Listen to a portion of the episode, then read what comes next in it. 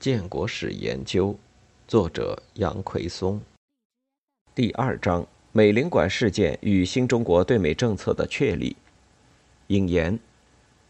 很难设想，在没有美苏冷战的国际大背景下，新中国的外交走向及其国内政治演进的步伐将会发生与如今我们所看到的怎样不同的历史变化。新中国建国前夕爆发在中共与美国之间的沈阳美国领事馆事件，又称华德事件，及其随后双方围绕着新政权与美国关系所进行的一系列接触，再清楚不过的显示出，如果不是因为存在着美苏冷战这样的大背景，未必不会发展出与后来的情况多少有所不同的方向。这也正是包括谢伟思在内的许多美国人。在一九七零年代，中美缓和并建立邦交之后，会再三感慨当年机会的丧失是如何可惜。不过，在美苏冷战的大背景下，这一切看来都无可挽回。这是因为中共开始从农村进入到城市中来，最初就不可避免的要从中国东北开始，而东北地区应受外蒙古、苏联和北朝鲜三面环抱。全都在苏联的势力范围之内。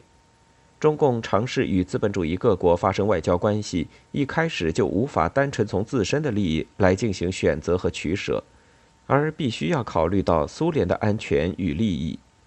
尤其是这个时候的美国，坚持要在中国东北的沈阳保持一个领事馆，作为其立足中国东北的一个前哨站，这就不能不在中共与美国之间造成一种令双方都注定会极为尴尬的局面。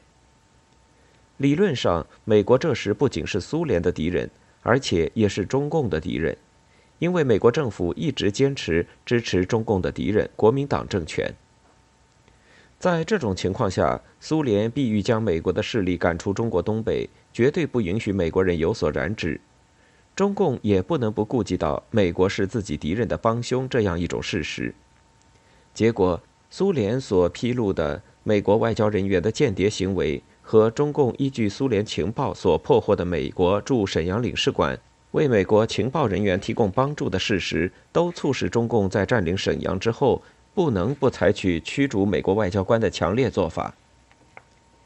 所谓沈阳美国领事馆事件，指的是美国驻沈阳总领事华德，在一九四八年十一月，中国人民解放军占领沈阳后不久。因拒绝交出电台以及涉嫌间谍活动等原因，被长期软禁，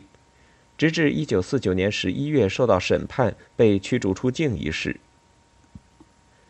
这一事件的整个过程，正跨越了新中国成立前后这个重要时段，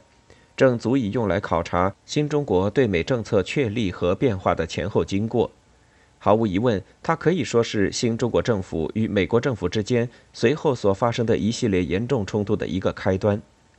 只不过，如果我们注意到中共军队入关以后外交政策的变动，特别是占领南京之后，中共中央指导南京市市委相关外交人员与美国驻华大使司徒雷登接触和交涉的经过，